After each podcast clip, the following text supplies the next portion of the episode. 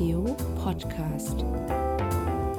Ihr Podcast aus der Katholisch-Theologischen Fakultät der Uni Münster.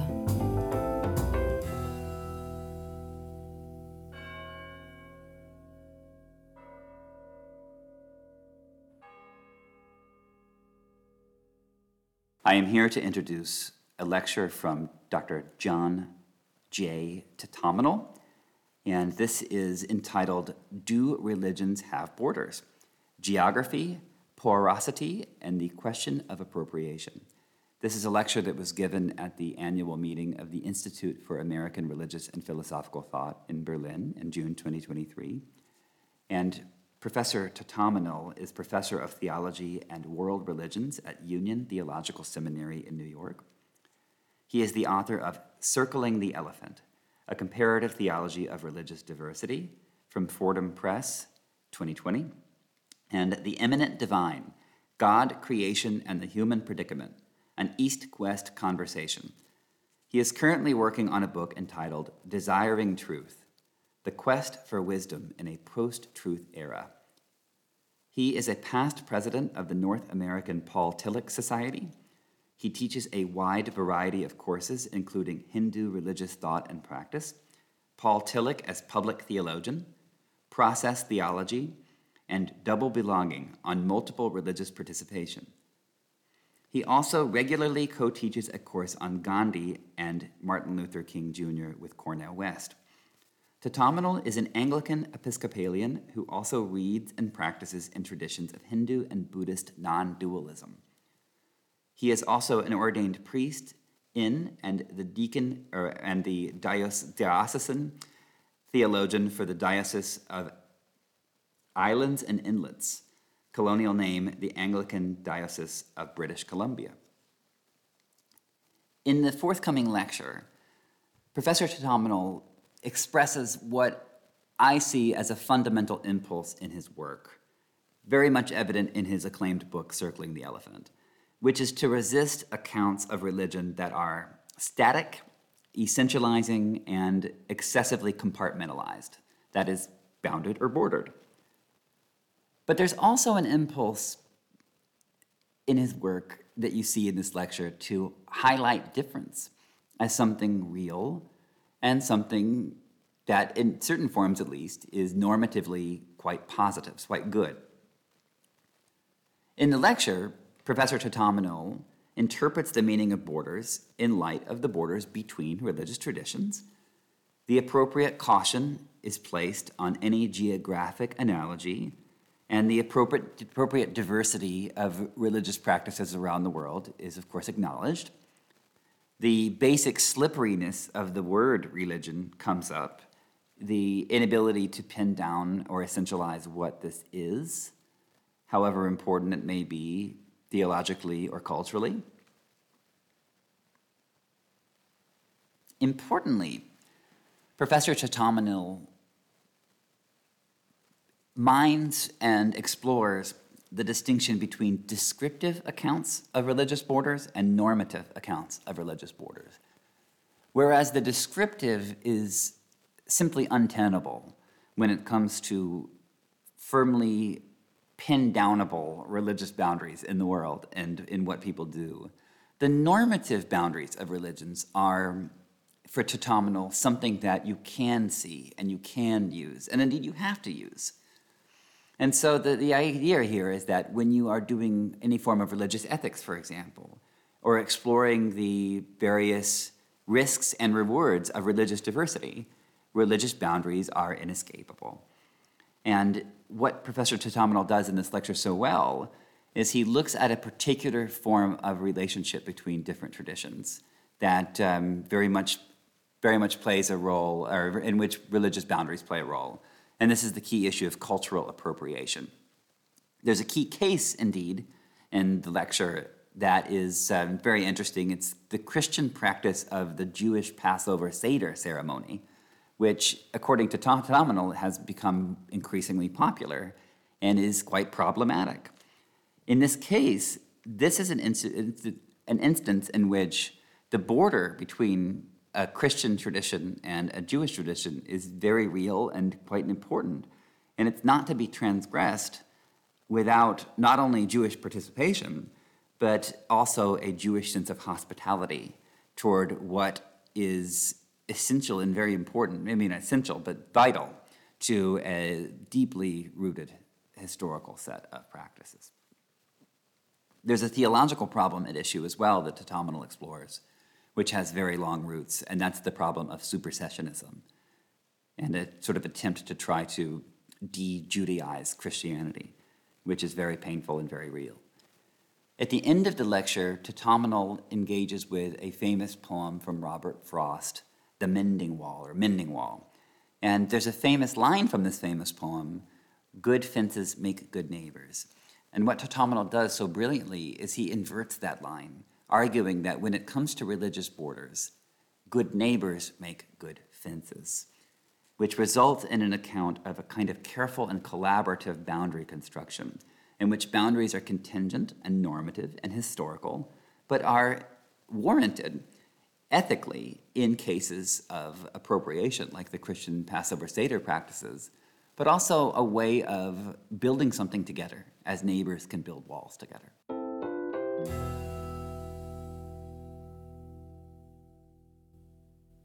Before I build a wall, I'd ask to know what I was walling in or walling out and to whom I was like to give offense.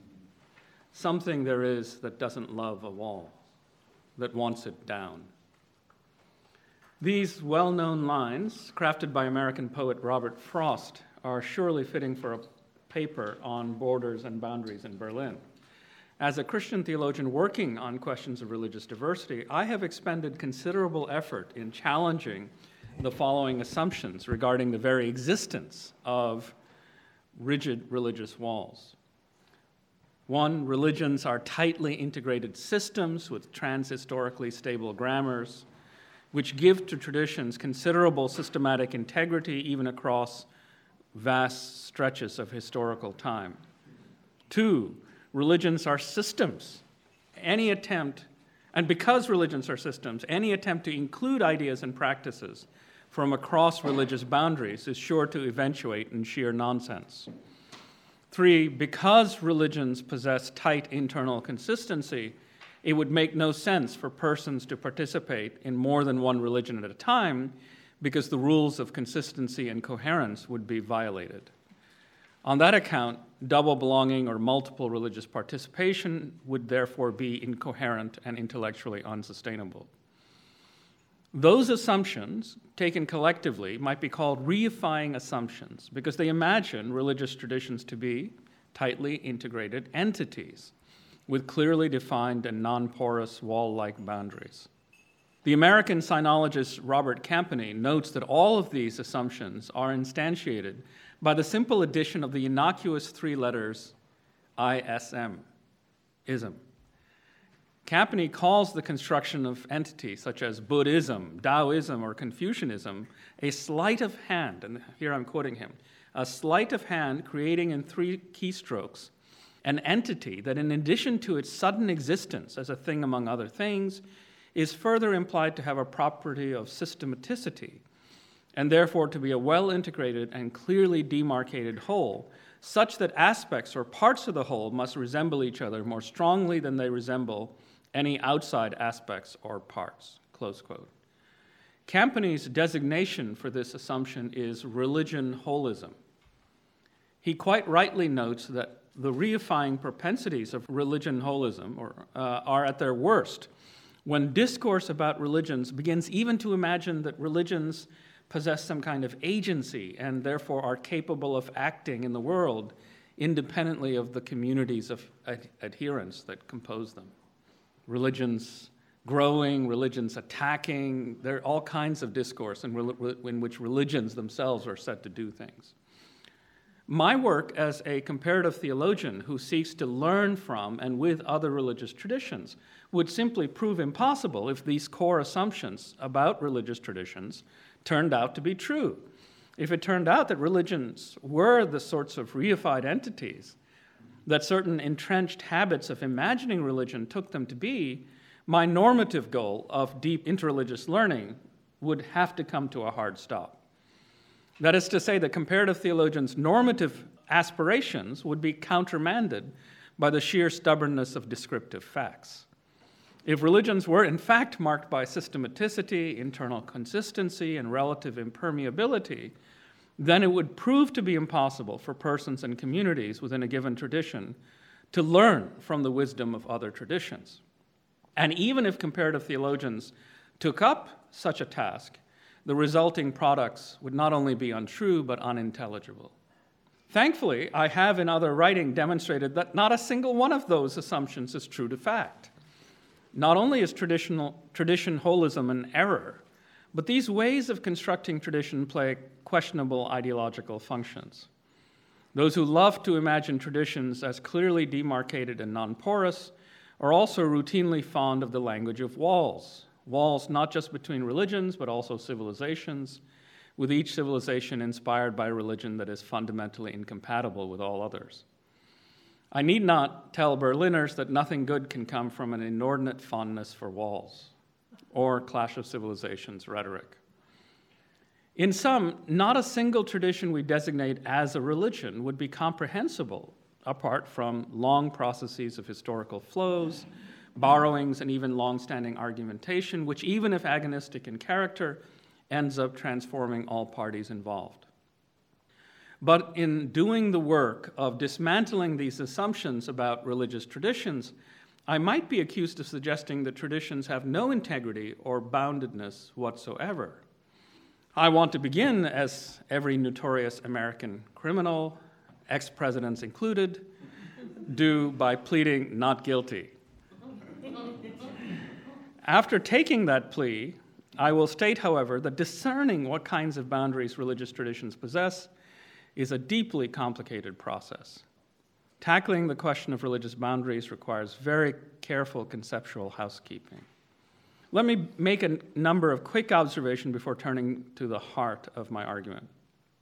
First, this illustrious assembly should need no reminder that the very terms borders and boundaries seems problematic when applied to religious traditions, especially if we carry over connotations of geographical discourse into religious discourse.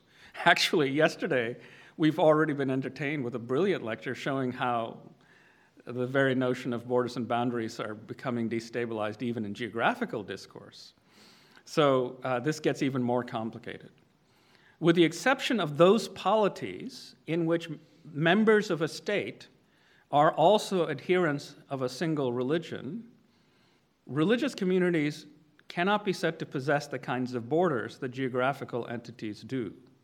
Such configurations are, historically speaking, relatively rare, as most states, well before nation states, have contained remarkable religious diversity. To talk about a tradition is also to engage in abstraction. What is given to experience are communities. And when communities are considered in, specificity, we recognize that multiple religious streams that we identify as traditions flow through any given community. In China, for most of its many millennia long history, several traditions have coursed through any given uh, community, even at the village level. And this has also been true for India. The concrete units are communities which often observe each other's festivals, reverence each other's holy figures, and respectfully even participate in the other community's rituals. Given these descriptive realities, it becomes excruciatingly difficult to stabilize discourse about religious boundaries on anything like a model in which we can draw a clean line between traditions. I have come to believe that stabilizing any sense of descriptive boundaries, descriptive boundaries between traditions, is remarkably difficult and approaches impossibility. By contrast, boundary talk becomes plausible and meaningful, largely when speaking in a normative and particularly ethical key. Normative thinkers within traditions routinely offer specifications about the proper content of their traditions and therefore draw boundaries in order to do so offering such descriptions is part of their job description, whether that job is self appointed or formally granted by means of institutional authority. For example, the Congregation for the Doctrine of the Faith and the Papal Office have vested power to specify what kinds of claims and practices count as properly Catholic, thereby exercising considerable boundary defining power. But clearly, this power is normative in character, not descriptive. Examine the thick particularity of Catholic practice in South India or in Brazil, and one will find a riotous diversity of practices that defy the tidiness of Rome's strictures. On the ground, descriptive realities make a mockery of normative practices of boundary constitution. The matter of navigating the descriptive normative divide is further complicated when we recognize that many of the traditions we designate as religions lack any clearly recognized authority, authoritative person or institution that has the job of boundary creation and maintenance. Absent any clearly recognized authority for boundary definition, arriving at a clarity about where a tradition's boundaries rest is a deeply vexing question. Second, we cannot determine before investigation that religious traditions are all of a piece. Whatever religious traditions are, they are at the very least sets of cumulative historical flows. And cumulative historical flows will be, like all historical realities, highly contingent. There is no reason to believe that the process of traditioning will take on the same shapes and trajectories in, in China as they do in India or in the Levant. This rigorous attention to specificity, or even the very need for such attention is obscured by our very discourse about religions. Here again, I believe it would be wise to pay attention to Robert Campany. Uh, again, a quote from him, it's a sort of longer one. To call a religion X the Xist tradition implies a holism, unity, and continuity that ought not to be taken for granted. It does not broach the actual means of transmission nor the content of what is transmitted, nor the changes, often dramatic, in what is transmitted, nor the hugeness of what is forgotten or lost or suppressed or destroyed, nor the content, contestations over what is transmitted and remembered and who decides. Again, it is the actual processes and practices of remembering and transmitting that are obscured by the usage, the Xist tradition and the way of thinking about religions that the phrase Im- implies. Close quote. If we take Campany seriously, then it becomes virtually impossible to speak about tradition in the abstract. We are left instead to the demanding work of understanding specific processes of traditioning, of transmission, remembering, and forgetting as they take place within specific communities. Despite these almost insuperable descriptive challenges, I will now argue that some conception of boundedness must at least implicitly be in operation if a now prevalent discourse in North American public spaces and classrooms is to be intelligible. I have in mind the discourse around religious appropriation. The discourse of religious appropriation can be ethically meaningful only if some content can be given to the proposition that some elements belong to tradition X, but not to tradition Y. Such that if a person who belongs to tradition Y takes some element from tradition X, that person is engaged in illegitimate or problematic activity.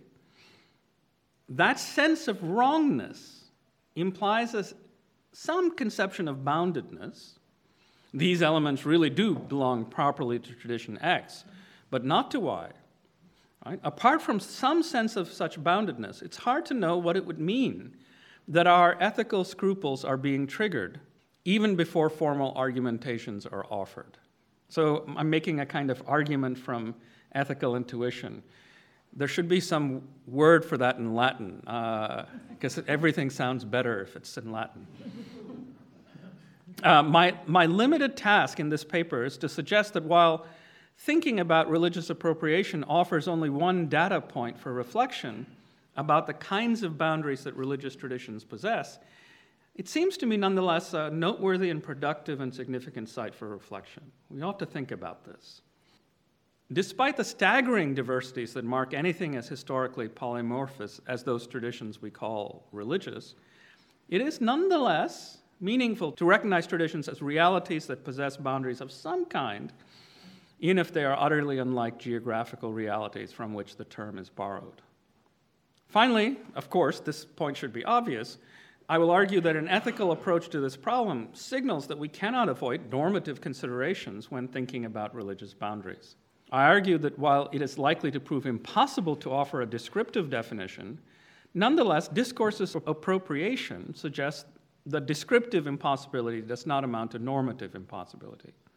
Even if normative judgments about what constitutes the boundary between what is yours and what is mine are historically fluid, as they surely are, that cannot mean that religious traditions are, in every sense, unbounded realities. Religious communities are constantly engaged in the work of constituting their boundaries in and through various kinds of discernment and argumentation. Okay, now, given what I've stated so far, has been framed rather abstractly and formally, tradition X, tradition Y, right? Uh, that it's vital that we think these abstractions through concrete examples. In the remainder of my remarks, I will dwell in some d- detail on just one example. That's a limitation of the paper, but I think it's productive to think concretely. I'm a comparative theologian, that's what we do, we think with specifics. In recent years, there has been considerable and growing consternation among Jewish communities and some Christian leaders about the practice of Christians holding Passover Seders on Maundy Thursday.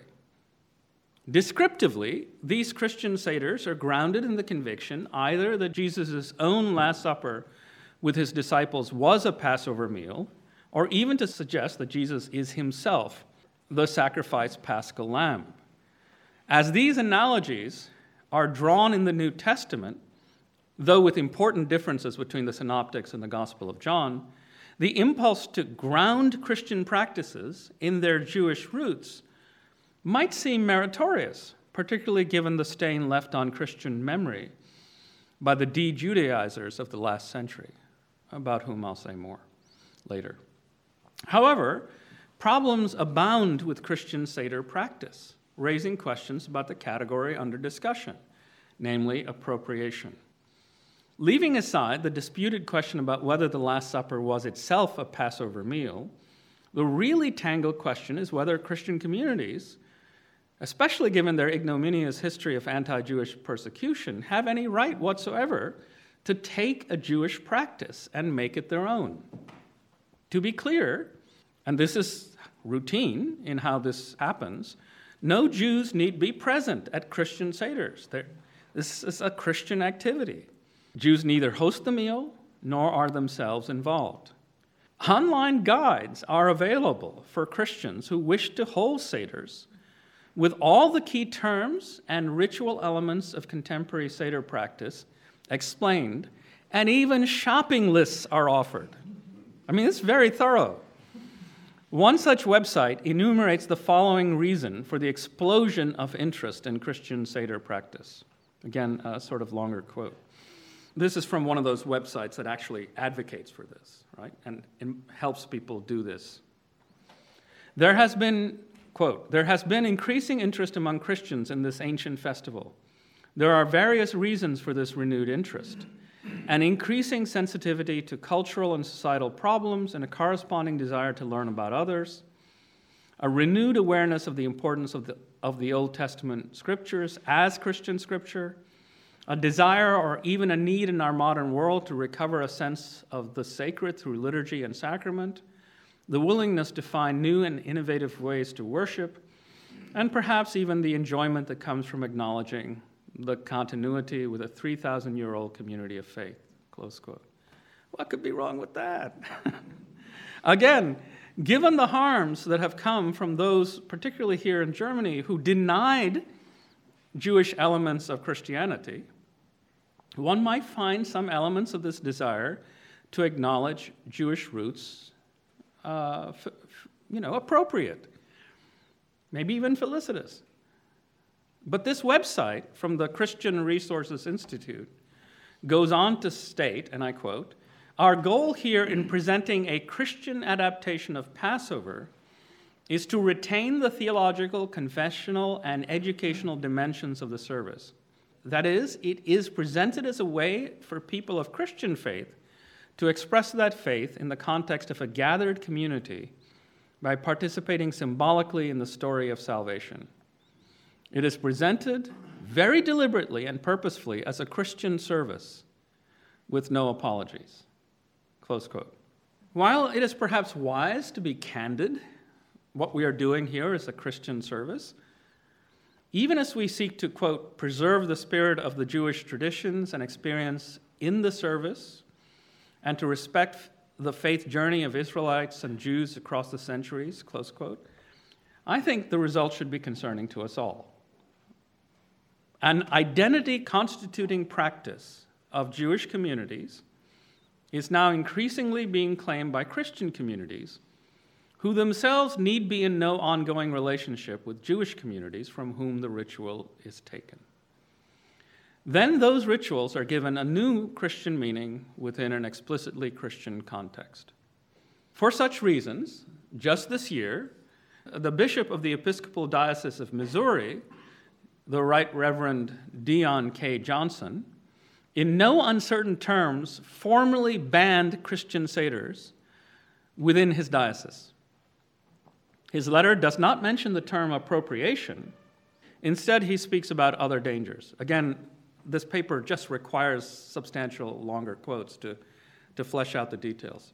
So, again, quote In our time, in our own time, the proliferation of Christian Seders on Maundy Thursday has taken root in parts of Christianity. These recastings of the Jewish Seder seek to connect Jesus' crucifixion to the fulfilling of the Hebrew Scriptures' prophecies surrounding God's covenanted people. These Christian Seders cast Jesus not only as the messianic paschal lamb, but seek to replace or supersede Judaism's covenant with God. Christians celebrating their own Haggadah outside of Jewish practice is deeply problematic and is supersessionism in its theological view. Christian communities hosting Seders is additionally problematic because it contributes to the objectification of our Jewish neighbors. Close quote. While this letter explicitly calls out supersessionism and objectification, these dangers are put into operation by the prior act of Christians borrowing practices from another community. If you're borrowing is a rather kind word because there's no permission sought, right?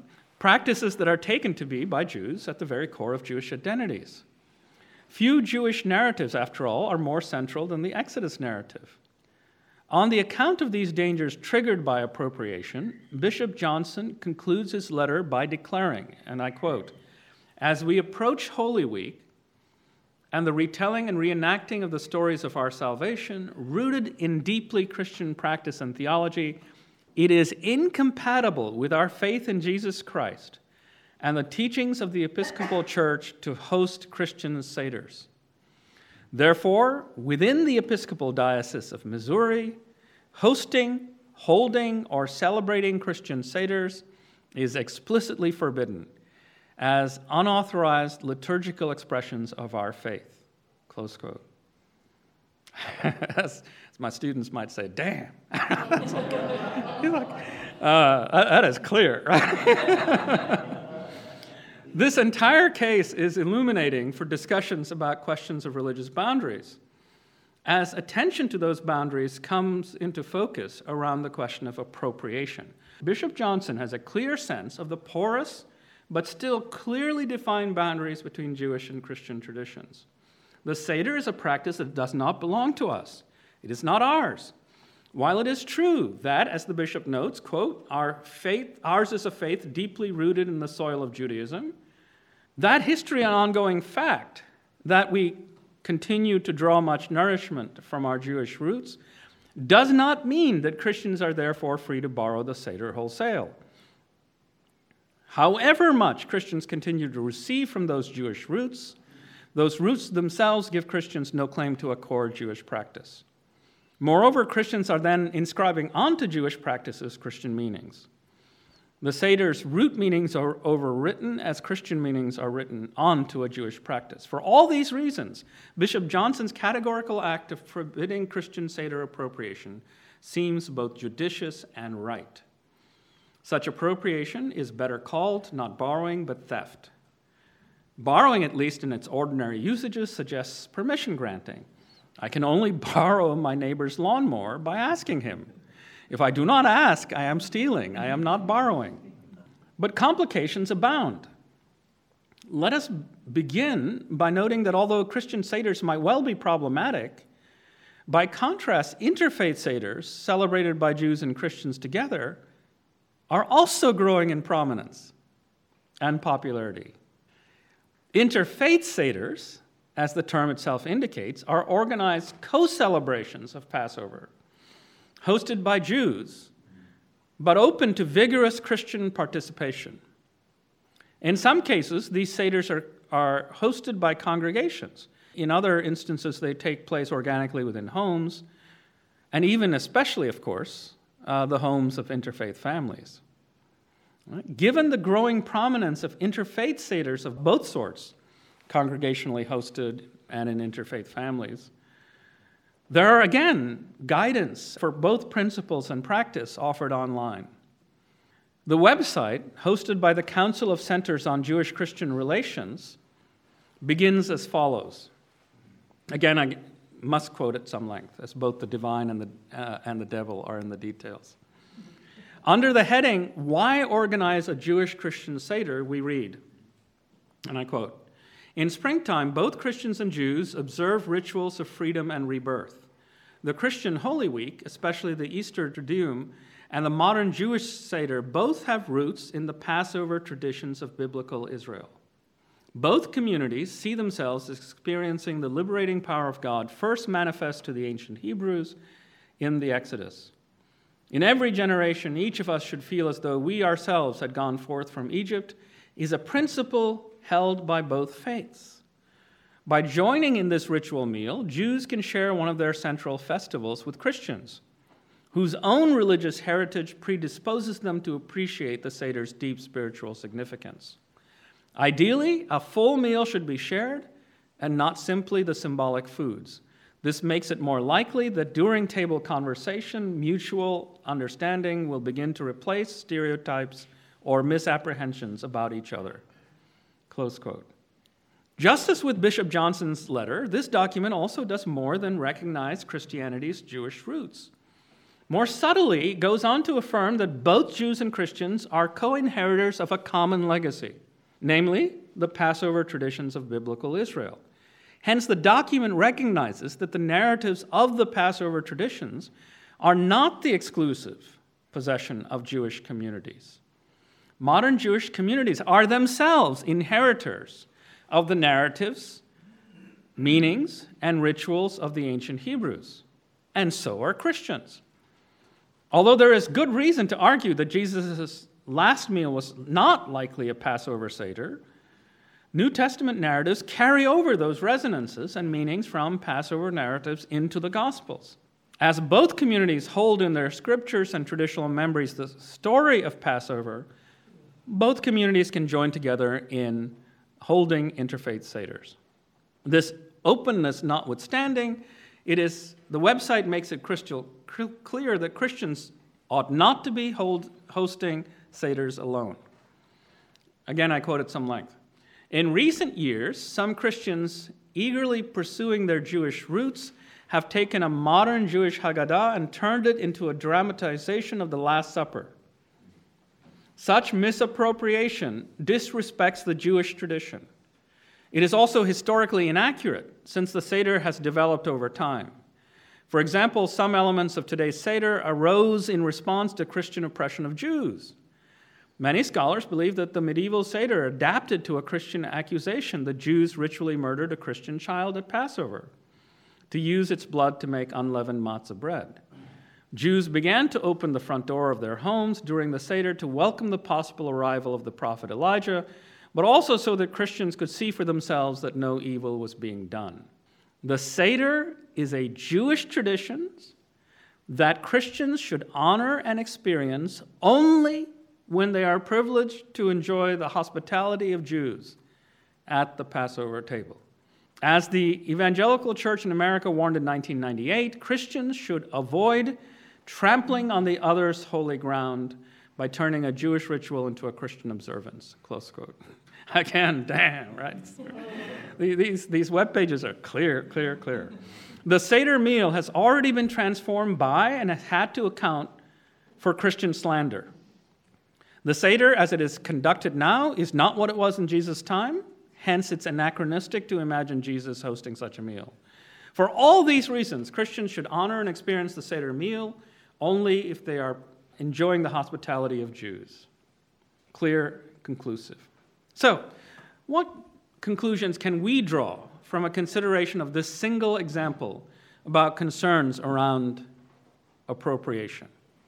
First, what we are witnessing are exercises in boundary construction, right? By Jewish and Christian leaders. Speaking purely in a descriptive key, both Jews and Christians today engage in Seder practice, right? Descriptively, that's true. Otherwise, there would be no need to have all this guidance and, and normative correction. So the descriptive fact is incontestable. Were that not so, no need for guidance and correction. Boundary construction takes place at contact zones between communities. Those contact zones are highly fluid. Indeed, it's hard to know how even to use the term boundary here, particularly in the case of interfaith families. Presumably, the boundary would run right through the center of the family. Right? Here we run fully up against the stark limitations of our terms in their geographical connotations. It's worth noting that the geographical does make us a, a, brief presentation, right? Uh, he is saying that you will, it's not kosher to do this, pardon the pun, uh, within the Diocese of uh, Missouri, right? He doesn't presume to speak for uh, Arkansas or Kansas, right? So there is a, a flare of the geographical. But in this discourse, I think geographical resonances are limited, even if they do nonetheless pop up, even in secular and pluralistic polities. Likewise, it seems clear that the Council for Centers on Jewish Christian Relations is also engaged in a shared exercise in boundary constitution.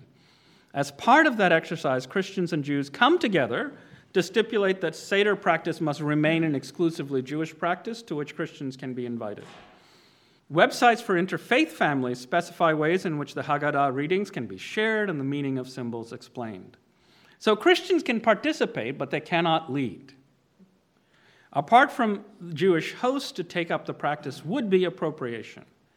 On all sides, there is wise recognition that Passover traditions and meanings are widely shared. But Passover practice is another matter. But now we confront a critical challenge. I began this paper by citing from one of Robert Frost's most well known poems, namely Mending Wall. Something there is that doesn't love a wall, that wants it down. Readers familiar with the poem will recall that it reports on the work of two neighbors who come together during spring mending time to repair breaches made by fox hunters and other natural, well, and natural forces. The narrative voice of the poem belongs to the neighbor who plainly recognizes that there is no need for a wall. He is reluctant, but nonetheless begrudgingly agrees to work along with his neighbor to do the work of repair. As for his neighbor, he holds rigorously to custom and tradition. Take a listen. It begins in the voice of, of the skeptical neighbor. Let's call him Robert, a conflating narrator. And uh, so here's Robert. Oh, just another kind of outdoor game, one on a side. It comes to little more.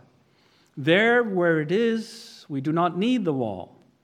He is all pine, and I am apple orchard. My apples will never get across and eat the cones under his pines, I tell him. He only says, Good fences make good neighbors. Spring is the mischief in me, and I wonder if I could put a notion in his head. Why do they make good neighbors? Isn't it where there are cows? But there are no cows. but here there are no cows. So goes the poem.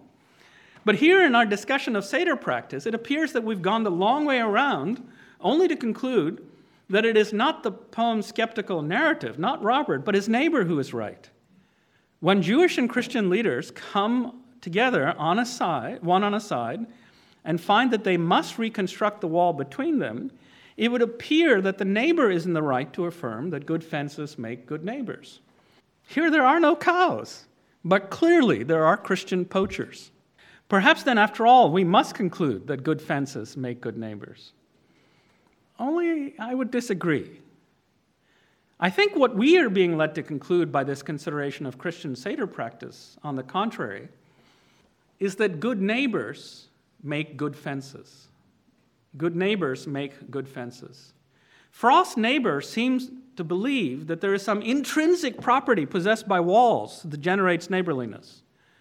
When you are securely over there on your side and I am over here on mine, all will be well. Listen again to another few lines. This is in Robert's voice, the narrator's voice. I see him there, bringing a stone grasped firmly by the top in each hand, like an old stone savage armed. He moves in darkness, as it seems to me, not of woods only and the shade of trees. He will not go behind his father's saying. And he likes having thought of it so well, he says again, Good fences make good neighbors. Frost recognizes something atavistic and dark in his neighbor's love for walls, a darkness more dark than that of woods and trees, a wall making rooted in prejudice and holding coiled within it uh, incipient violence. The stone that makes the wall might just as easily become a weapon. If the other is not quarantined away on the far side, his safety cannot be assured. To affirm, on the contrary, that good neighbors make good fences, good neighbors make good fences, is something else entirely. Here, fences are granted no innate raison d'etre. They accomplish nothing in, in and of themselves. Built wrongly, they can wound as well as heal, especially when drawn spuriously and with intention to conceal or even eliminate a given tradition's own internal multiplicity. By contrast, neighborliness can be enacted in and through the very act of certain kinds of fence making. The contact zone between neighbors is an arena of meeting, mutuality, and learning, as Anzaldúa has shown us. But all of that can only transpire within proper limits. The fence itself is not a blanket prohibition against interreligious borrowing. On the contrary, Jews and Christians come together to acknowledge their common inheritances and to build on those inheritances. Deep and transformative learning can and must continue to take place, as, for example, when Jews and Christians gather to read each other texts in scriptural reasoning groups. The stricture, which functions as fence in this case, rules out only the Christian appropriation of Seder practice performed in isolation apart from relationship. So, remarkably, even participation in Seder practice is not ruled out, tout court, even for Christians, but again, only for Christians in isolation. So, the creation of this particular fence is itself a shared act. Jews and Christians enter into relationship in order to properly establish boundaries. That work would not be needed in the first place if clearly defined, long established, and non porous walls were already in place. We must remember that to insist on the need for that kind of non porous, hard wall was, again, precisely the work undertaken right here in Germany by the German de Judaizers. Consider, for example, the meticulous work of Susannah Heschel's, you know, the daughter of Rabbi Abraham Heschel, uh, her brilliant book, um, The Aryan Jesus Christian Theologians and the Bible in Nazi Germany. In that book, she traces the work of the German Christian movement, including in considerable detail the work for the Institute for the Study and Eradication of Jewish Influence on German church life. Heschel writes, and I quote, most members of the Institute, particularly its academic director Walter Grundmann, professor of New Testament at the University of Jena, at the University of Jena, regarded their work as being in the theological avant garde addressing and resolving a problem that had long plagued Christian theology how to establish clear and distinct boundaries between earliest Christianity and Judaism and eliminate all traces of Jewish influence from contemporary Christian theology and religious practice. Now, this lecture is already approaching exceeding its limitations, So I can't take up the work of the, of the Institute in great detail, but suffice it to say that these are just the sorts of Christians who enact the wall building work of Frost's neighbor. In order to create an Aryan Jesus who was himself not only not Jewish, but opposed to Judaism, a wall must be built for the sake of maintaining clear and distinct boundaries. There's no intention here to be good neighbors, only an inordinate love for walls, walls that will generate a purely Aryan and German Christianity without Jewish admixture.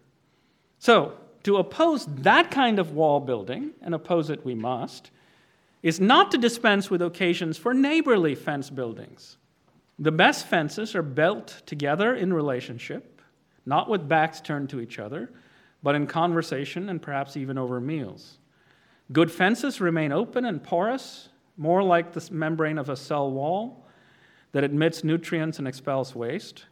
Relatively impermeable walls found in the cells of a corpse.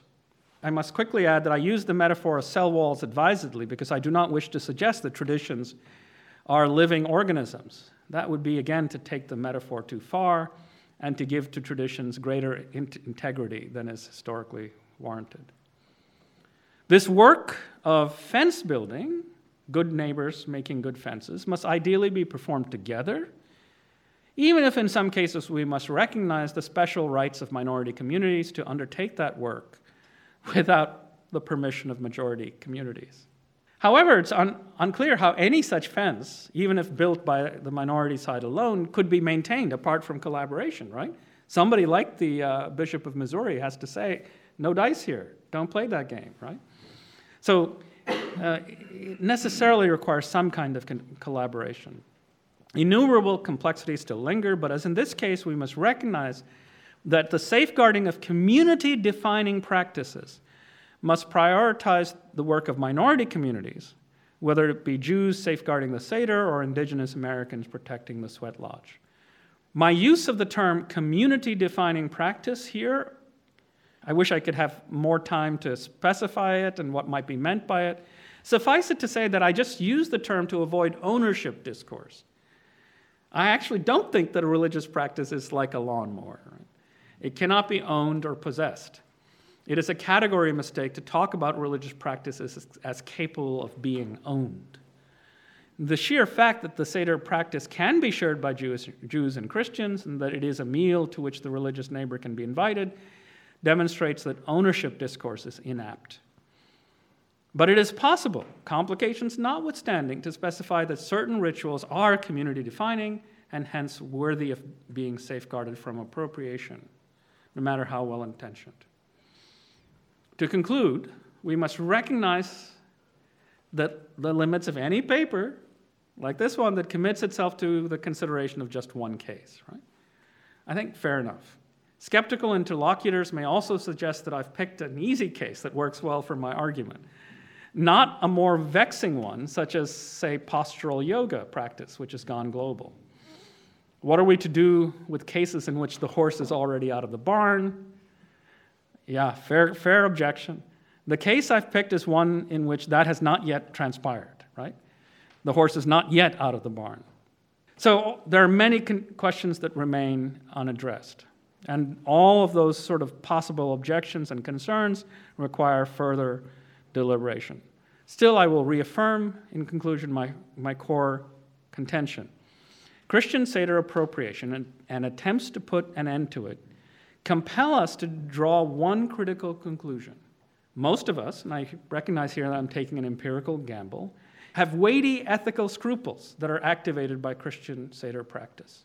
However much we insist on porosity and multiplicity of traditions, cases such as these, in which identity constituting practices of a given tradition are claimed by outsiders, give us strong reason to argue for careful and collaborative boundary construction. Of course, the boundary is itself historically contingent. Of course, the boundary is constructed and not somehow already given. Of course, the boundary is normative rather than a descriptive reality. And empirical practice may in time run roughshod over these attempts to prohibit appropriation. All of this is still true. Still, even if we're not yet wholly able to justify by exhaustive argumentation just exactly why it must be so, We must, I believe, grant that there is no avoiding the careful and collaborative work of good neighbors coming alongside each other to make good fences. Not an impermeable and immutable wall that erases all the ways in which we are already constituted by the other, but a porous but nonetheless well tended membrane for the sake of the health of communities and their relations. Thank you.